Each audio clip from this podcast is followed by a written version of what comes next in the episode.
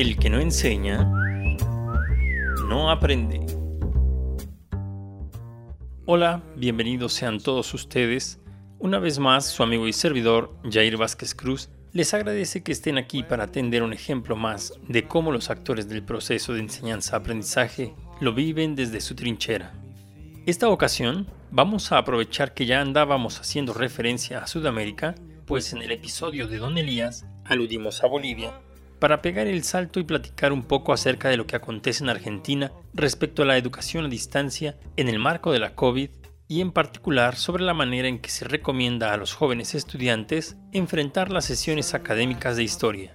Para esto, tengo el gusto de presentarles una conversación con la profesora y licenciada en historia, Paula Chiufo.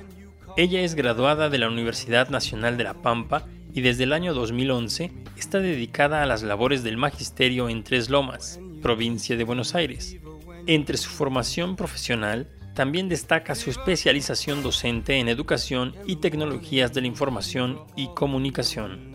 Dejo entonces con ustedes esta charla que además del pánico escénico habitual, contiene momentos en que costó trabajo concentrarme porque el mate que Paula estaba cebando a la distancia me hacía salivar bastante. Pero vamos ahí. Hola, ¿qué tal? Hola, ¿cómo estás? Muy bien, muy contento, muy acalorado, contrario al invierno que estás pasando. Sí, igual justo ahora eh, se ha venido así como un veranito, así que están los días bastante lindos. Pero bueno, casualidad, porque si no tenemos grados bajo cero. Bueno, pues no sé si hayas tenido el chance de escuchar los programas que estoy grabando y la finalidad en términos generales es que toda la comunidad escolar pues podamos hacer una reflexión de los retos que, tenemos con esta situación, para que generemos nuevas ideas, para que tomemos iniciativas, en fin, que veamos que la educación sigue activa, porque pues a todos nos tomó desprevenidos, pero también ahorita que vamos a iniciar, por ejemplo, aquí en México un nuevo ciclo escolar, se supone que pues debimos de haber tomado alguna experiencia para afrontarlo, ¿no? Entonces mi interés de invitarte es también para que digan, oh, mira, ahí en Argentina están haciendo diferente o es igual que acá y pues a lo mejor no estamos tan, tan mal y, y por eso es que pensé en ti por esta parte de la historia. Sí, algo estuve escuchando, la verdad que está bueno esto de poder hacer como una comparación, ¿no? De, cómo se está viviendo y eh, nada, a veces uno pierde la noción de, lo diferente que funcionan a veces los sistemas educativos en los diferentes países, eh, así que creo que está bueno. Eh, vos recién me decías que allá están por retomar, digamos, el, ciclo escolar. En el caso nuestro, eh, tuvimos el pequeño receso de dos semanas de, invierno, pero bueno, seguimos con, con, el mismo ciclo lectivo, si se quiere.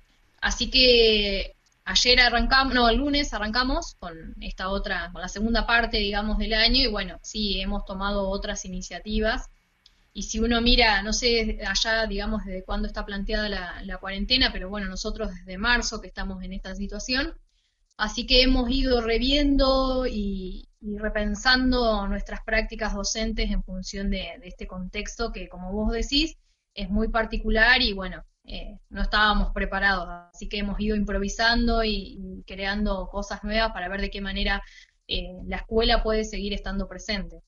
Claro, Recientemente escuchaba yo una pues, experta en educación que decía que la educación se hace también eh, sobre el camino. O sea, no es que tuviéramos nosotros necesariamente que hacer una pausa, pero por cuestiones de calendario escolar, pues nos cayó muy bien para que hiciéramos estas reflexiones. Te planteé particularmente a ti este asunto por aparte de la historia, porque para nosotros la educación media superior, que es para los jóvenes, digamos, de 15 a 18 años aproximadamente, pues contempla como uno de sus ejes principales junto con eh, la comunicación, el pensamiento matemático y también eh, la parte de las habilidades digitales. Y los últimos capítulos había yo abordado la parte de las matemáticas, yo también ya había platicado antes con una colega comunicóloga y pues me hacía falta complementar la parte de la historia. Y entonces en particular quisiera yo preguntarte, ¿cómo le hace eh, un docente de historia para invitar a sus alumnos a que se interesen por ella y no lo vean como aburrido porque quizás habrá quien diga, oh, pues eso ya está muy viejo, muy antiguo, ¿por qué nos hemos de interesar en ella, no? Entonces, ¿cómo se motiva a un alumno para que aprenda la historia y además ahorita de una manera, pues también se dice autogestionada o también lo haga de manera autodidacta por las condiciones en las que vivimos? Bueno, en primer lugar, eh, los diseños curriculares de, historia, bueno, de, cualquier materia en realidad de, la escuela secundaria, pero de historia en particular, lo que tienden es que eh, la historia se problematice. Siempre se hace mucho hincapié en eso, en que ya no sea una historia tan, digamos, de relatos o de anécdotas, sino más bien que sirva para repensar algunas cuestiones. Así que bueno, lo que intentamos siempre es, por ahí, eh, en este contexto, encontrar alguna comparación de procesos históricos del pasado con esta situación que estamos atravesando, buscar que eh, los alumnos se pregunten, digamos, por qué ocurrió en ese momento y no en otro, cuál era el contexto. Eso es fundamental, digamos, como para entender los grandes procesos históricos y no quedarnos solamente con los hechos. Por ejemplo, en segundo año una de las propuestas que armamos con otro profe de historia, que es colega mío, fue abordar ¿sí? la peste negra en la Edad Media y, bueno, compararlo con eh, la situación que estamos atravesando. Además de hacer una comparación acerca no solo de las consecuencias, digamos, demográficas o sociales que provocó esa enfermedad, también los hicimos que, por ejemplo, buscaran, eh, no sé, personas que en ese momento, en cuarentena, habían creado grandes ideas. Así que bueno, los hicimos que busquen en internet, que indagaran. Eh, es complicado, porque bueno, siempre tenemos que, tratar de, como vos decís, de atraparlos, de que les resulte atractivo. Y respecto a esto que vos decías de, incorporar las nuevas tecnologías, acá en Argentina hubo un programa que se llamaba Conectar Igualdad, donde se le entregaba a cada alumno y a cada docente una netbook. Así que bueno, durante algunos años nos estuvimos capacitando, algunos profesores con cierta reticencia o cierto rechazo a la incorporación de las nuevas tecnologías. Eh, ya estábamos bastante encaminados y bueno, con el, cambio de gobierno en el 2015 todo ese programa quedó desmantelado eh, y bueno, entonces este año nos encontramos con una cuarentena eh, en la cual ya no íbamos a estar de forma presente y bueno, imagínate que ya no se habían entregado más, más compus. En mi caso, a mí Netbook me la habían entregado en el 2011, o sea que ya no va más. Y bueno, los alumnos que están en primero, segundo, tercero, cuarto año no alcanzaron tampoco a recibir. Así que bueno, ha sido bastante complejo poder organizarnos, ¿sí? Porque bueno, no todas las familias tampoco tienen, digamos, un celular cada uno. Y también nos dimos cuenta los profes que muchas veces no les pedíamos antes de que pase todo esto, que utilizaran las nuevas tecnologías. Había chicos que no sabían enviar correos electrónicos, que no sabían utilizar procesadores de texto como puede ser Microsoft Word. Así que bueno, eh, sirvió para darnos cuenta que el hecho de que el programa no existiera también había hecho que muchos profes dejáramos de implementar las nuevas tecnologías de forma tan recurrente como sí lo habíamos hecho en otro momento que era como el boom de las netbooks y bueno, queríamos usar la netbook para todo y, bueno, eh, ha costado. Eh, ahora, bueno, el Estado ha lanzado algunos programas para que incluso eh, los profes podamos adquirir computadoras porque con, este, con esta modalidad nos hemos encontrado con que todos tenemos que, no sé, mejorar el servicio de Internet, comprarnos nuevos celulares, comprarnos notebooks, porque nos damos cuenta que hay una falencia y bueno, y que los alumnos también tienen esa falencia, no solo porque no cuentan con el recurso, sino porque además no cuentan con el conocimiento. Ok, sí hay algunas cosas que voy identificando como similares, pero que también, eh, en particular mi caso, está todavía más distanciado con eso, porque yo estoy laborando en una escuela rural y que pues también efectivamente eh, los chicos pues tienen conocimiento del uso, por ejemplo, de los smartphones, pero no tienen acceso a Internet mediante Wi-Fi sino que lo hacen solo a través de datos móviles y pues eso también nos, nos complica.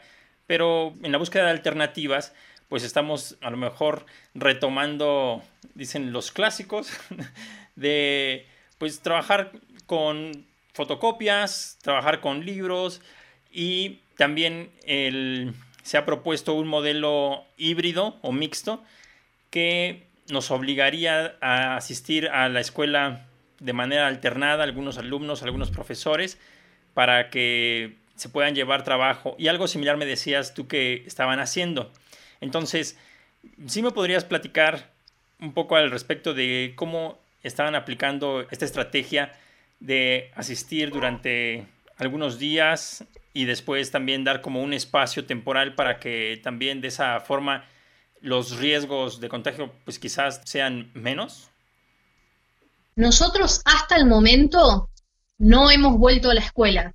Se hablaba que después del receso íbamos a implementar esto que vos decís, un sistema mixto con grupos alternados, eh, en el que los padres pudieran decidir, bueno, si querían enviarlos a la escuela o no, sí, por el riesgo de contagio, pero nos encontramos que eh, en este momento hubo un rebrote, o en realidad, digamos, está llegando como a su punto máximo eh, el tema de los contagios, entonces seguimos con la misma modalidad.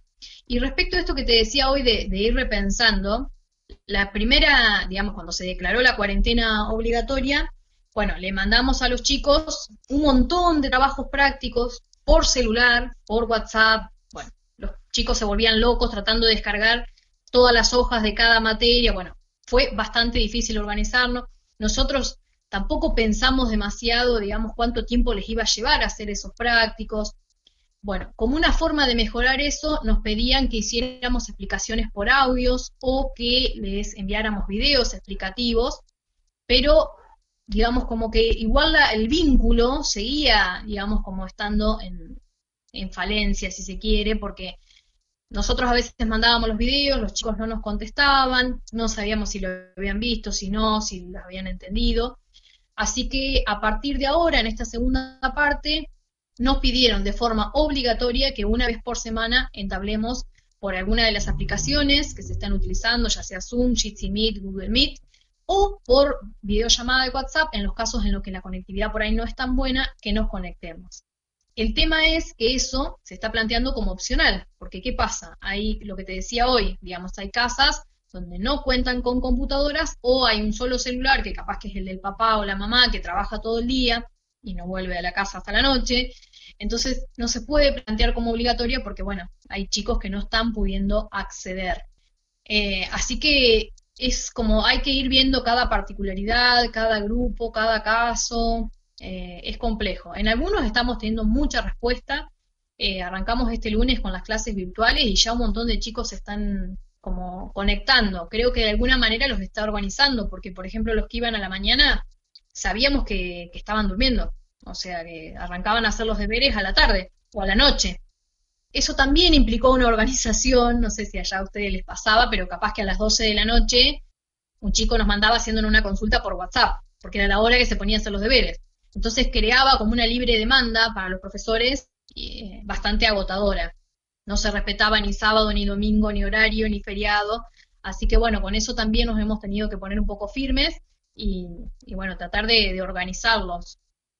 Sí, tiene, mucha razón. Hubo una descompensación de los horarios que efectivamente nos ha desajustado todo esto, pero aún así hay que avanzar. Déjame llevar nuevamente toda esta situación hacia la parte de la historia, porque indudablemente el asunto de la pandemia por el COVID-19 va a ser parte del registro histórico de la, de la humanidad, ¿no? Y que quiero entender o quiero de alguna manera traer el tema de que no importa en dónde ahorita nos encontremos, la historia es importante, decíamos, problematizarlo y a mí me gustaría que muchos chicos en cualquier parte que estén entiendan que es importante entonces entender la historia y que ahorita estamos construyendo o estamos viviendo un proceso histórico y que entonces algo que bien podrían hacer ellos es también documentar, es también entonces narrar cómo se vive en cada lugar y de esa manera irles dando esa motivación para que aborden por su propio interés las ciencias históricas o las ciencias sociales. ¿Qué es lo rico, qué es lo importante para la historia de todo esto que estamos viendo? ¿Cuál es la parte positiva que se podría rescatar? Bueno, un, un, poco tiene que ver con eso que vos decís, de poder, digamos, ir documentando y de poder ir apreciando digamos, ciertos cambios. Hay ciertas cosas que las vamos a poder analizar o ver desde otra perspectiva, ya con un distanciamiento, si se quiere. Eh, yo el otro día te comentaba que yo trabajo en una escuela rural también, y ahí, además de tener, digamos, las materias o los espacios curriculares, hay otros espacios en los cuales se abordan más cuestiones que tienen que ver con la familia. De hecho, a veces le mandamos eh, cuestionarios que tienen que ser respondidos necesariamente con las familias. Entonces ahí sí hemos como eh, recopilado un montón de información en lo que tiene que ver en qué cosas han cambiado su vida cotidiana, eh, qué es lo que más extrañan, qué medidas de seguridad e higiene empezaron a implementar que antes no, eh, no sé, qué cosas harían después de que pase toda esta situación. Y mira, en los grupos más chicos, todo lo, la, mayoría dice que lo que más extrañan es el encuentro en la escuela porque, eh, como yo te comentaba el otro día, esta escuela funciona con un sistema de alternancia. Están una semana en la escuela y dos en la casa, en la cual hacen tareas y se dedican a actividades productivas. Entonces, muchas veces el único encuentro con pares, con personas de la edad, es en la escuela. Entonces, todos hacían referencia a eso.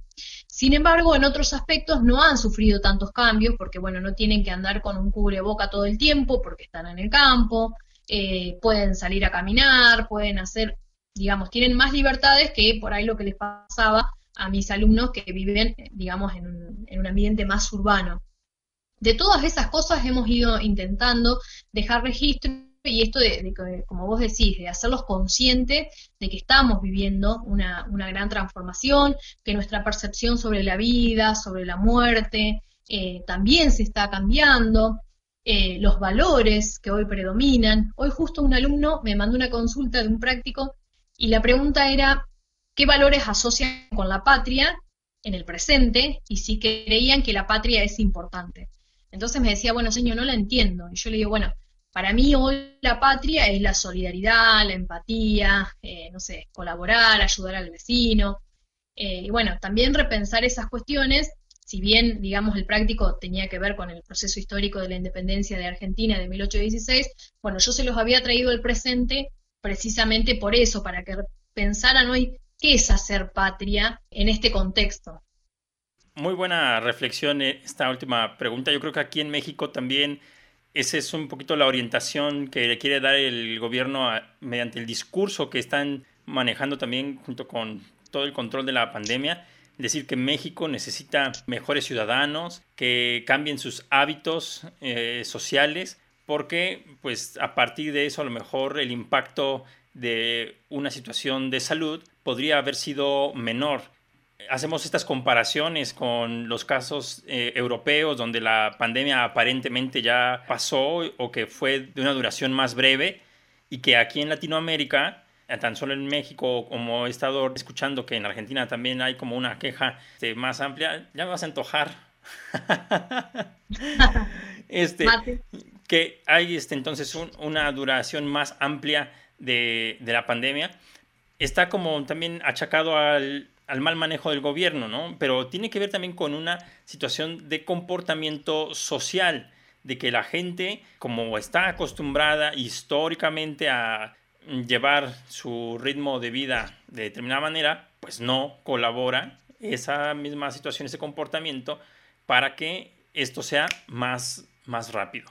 Entonces, pues qué bueno que esta tarea, dices, este práctico, sea en relación cómo se hace patria y yo creo que sí es muy bueno, muy, muy agradable esa reflexión. Vamos a algo un poquito más general, Paula, que a lo mejor es este, también redundar un poco, pero digo, el asunto de, por qué la historia es algo tan atractivo. Porque hay gente que se interesa también por estudiarla de manera profesional, como, como tú, y que no es solamente la cuestión de las fechas, y, eh, sino algo pues sumamente atractivo. Estaba yo haciendo un análisis de alguna manera así rápida de que muchos libros que la gente consume se refieren a acontecimientos históricos. Y digo, eso me da a pensar ¿Por qué la gente se interesa en estudiar la historia y por qué entonces los chicos desde esta juventud temprana tendrían que, hacerlo?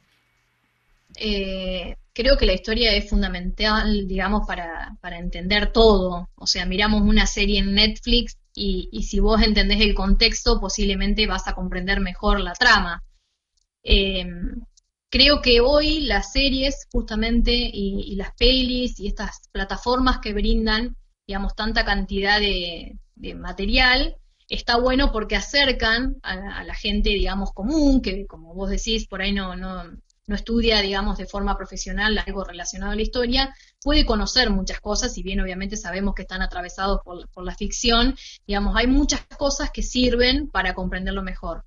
A mí lo que me pasa con la historia y que me, digamos, creo que cuando pasan los años me, produce como más eh, satisfacción, eh, esto de que nunca se termina. Y a veces eh, yo arranqué a dar clases en el 2011 y sigo aprendiendo y sigo conociendo cosas que realmente desconocía, porque bueno, porque me gusta, digamos, comprarme libros y porque me gusta buscar videos en YouTube y yo digo, ¿cómo hacía para dar clases sobre ese tema cuando recién arranqué? Porque me doy cuenta que sabía mucho menos que lo que sé ahora cuando ya había terminado una carrera universitaria. Y creo que tiene que ver con eso, con la posibilidad de seguir indagando, de ver, digamos, desde múltiples perspectivas, esto de que es un proceso inacabado, de que uno también a lo largo de, su trayectoria personal también se va posicionando diferente eh, a los procesos históricos, a cómo analiza, no sé, eh, yo a veces pienso, digo, bueno, cuando estuve en México, ¿por qué no aproveché, no sé, otras cosas para haber aprendido? Sin embargo, si bien creo que lo aproveché, digo, ¿por qué no fui, no sé, a más museos? ¿Por qué? me, pregunto esas cuestiones.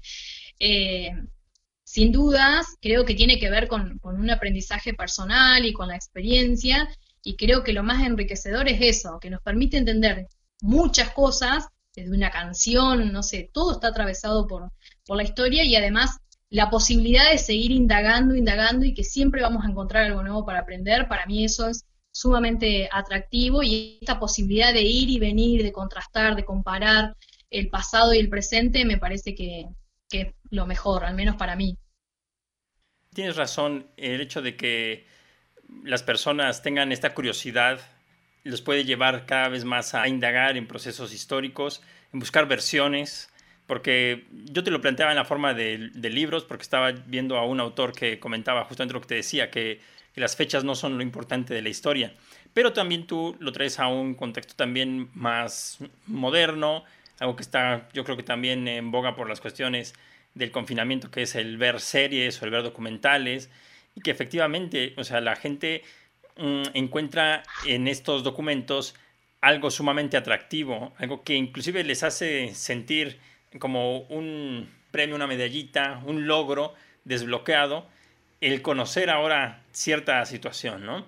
Entonces, pues ojalá que esto que estamos platicando y que llegue a oídos de otras personas, tanto docentes como alumnos y padres de familia, les invite a que estudien en el contexto escolar, pues la parte histórica. Muy bien anotado por ti que se tiene que problematizar o se tiene que eh, contextualizar.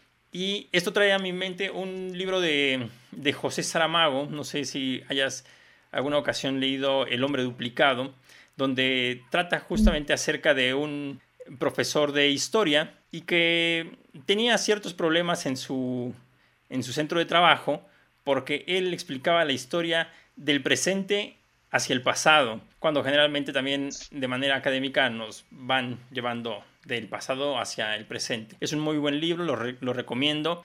Hicieron una película, una, una, versión en Hollywood que también se llama así, este, El hombre duplicado, pero verdad siempre decimos que el libro es mucho mejor que la película. Tú si nos pudieras hacer alguna, alguna recomendación literaria o alguna película, ¿tendrías en la mente alguno de ellos?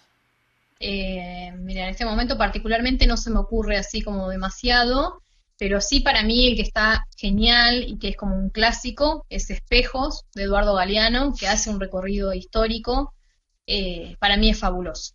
Eh, ese para mí es como un pequeño acercamiento a diferentes procesos históricos, en los cuales, bueno, ya sabemos cuál es la, mirada de, Galeano, eh, para mí es maravilloso.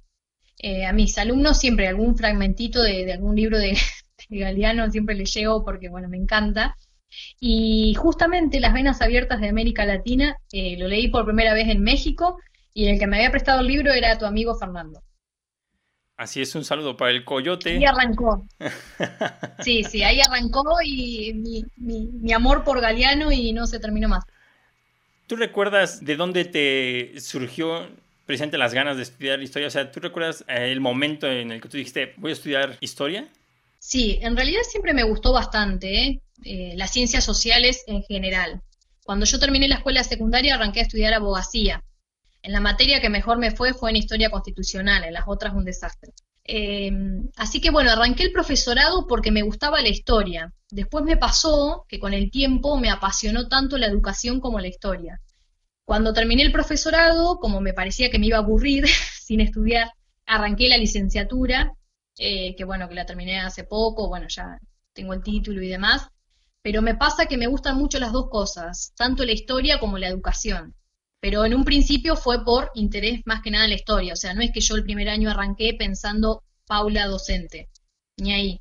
Pero bueno, cuando era chica sí, siempre tenía como esa idea de ser maestra. Pero bueno, no me imaginaba eh, trabajando con adolescentes, ni, ni mucho menos. es como que después se fue dando y las dos cosas me, fueron gustando mucho. Disfruto mucho de, de estar con los alumnos, me gusta. Felicidades, yo creo que muchos también llevamos esa, esa vocación por la docencia de una manera implícita, con también el gusto por otras carreras. Yo también soy comunicólogo, de formación, pero eh, la docencia se me ha dado de una manera también vocacional muy, muy interesante. Y también, como decías, conforme pasan los años, yo me siento todavía más entusiasmado, más comprometido. Oye, para ir este, cerrando esta breve charla, me gustaría conocer un poco más acerca del contexto que tienen tus escuelas, para hacer una comparación pues sana de cuántos alumnos hay en cada plantel, cuántos docentes hay, cuántos alumnos integran cada grupo, para que pues también podamos a partir de eso tener alguna idea y diseñar estrategias que nos puedan decir que funcionan aquí como allá o que a lo mejor cada una tiene que, que adaptarse a su propio contexto. Bueno, lo que te comentaba el otro día, yo trabajo en tres escuelas. Una es la Escuela de Educación Secundaria número uno, una, la otra es la Escuela de Educación Técnica y el CEP número 7, que es el Centro Educativo para la Producción Total, que es el que funciona en el ámbito rural. Eh, las escuelas del ámbito urbano tienen entre 20 y 30 alumnos cada uno. Eh, por alguna excepción pueden llegar a 40, pero por lo general cuando llegan a esa cantidad se, divide el curso. Eh, se trabaja siempre con un docente adentro del curso, no compartimos excepto en el turno noche, en la escuela secundaria se suelen hacer parejas pedagógicas. Y en la escuela que funciona en el ámbito rural, ahí sí tenemos grupos mucho más reducidos, que pueden ir desde 10 a como mucho 20, porque bueno, uno de los objetivos que tiene esa escuela es que eh, la educación sea más personalizada. Eh, y como los chicos duermen, digamos, están una semana en la escuela, también por una cuestión de disponibilidad de camas y de espacio, eh, los grupos son mucho más reducidos y eso permite seguir la trayectoria de forma más personalizada. Pero acá en el pueblo, digamos, tienen entre 20 y 30, 30 chicos y bueno, ya te digo, si supera, se divide y se abre una nueva división. Todas son escuelas públicas, ¿verdad? Sí, las tres. Acá donde vivo yo, que es en Tres Lomas, no hay escuelas privadas. Ok, Paula, pues muchas gracias por esta breve charla, que de verdad me da mucho gusto, confirma algunas ideas que por aquí traía yo, pero sin ser experto en la historia, pues no me atrevía a lo mejor a, a compartirlas. Y espero de verdad que tus palabras inspiren y que todos juntos superemos esta situación y que pase a la historia solo como un episodio amargo, pero que después de eso la sociedad en todo el mundo salió avante y que no nos detiene, vamos a progresar. Me decías de lo de la peste negra, qué cosas interesantes surgieron, yo creo que pueden venir muchas cosas más. Sí, yo creo que lo fundamental en esta situación es no perder de vista cada uno el rol que cumple. Y nosotros como docentes eh, tenemos un rol fundamental. Entonces, después, en perspectiva, veremos si todo esto que estamos implementando sirvió o no.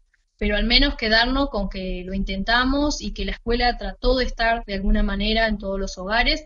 En algunos se llegará más, en otros menos, pero bueno, al menos intentarlo porque bueno, esa es nuestra función, seguir enseñando. Bueno, y gracias por haberme tenido en cuenta. Claro que sí. Bueno, pues me despido y, ahí, y así quedamos.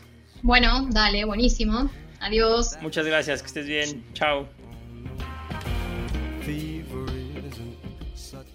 Comparar el escenario mexicano con lo que sucede en algunas regiones de Argentina nos deja ver que el rezago en el manejo de la tecnología no es exclusivo de nuestro país y que el avance en la cobertura, como en las habilidades para manejar los recursos, es un pendiente compartido entre autoridades que deben proveer de infraestructura y equipos, los propios docentes que no se han aventurado a la incorporación de nuevas herramientas y de los alumnos que deben romper con el uso de los dispositivos únicamente con fines de entretenimiento y ocio.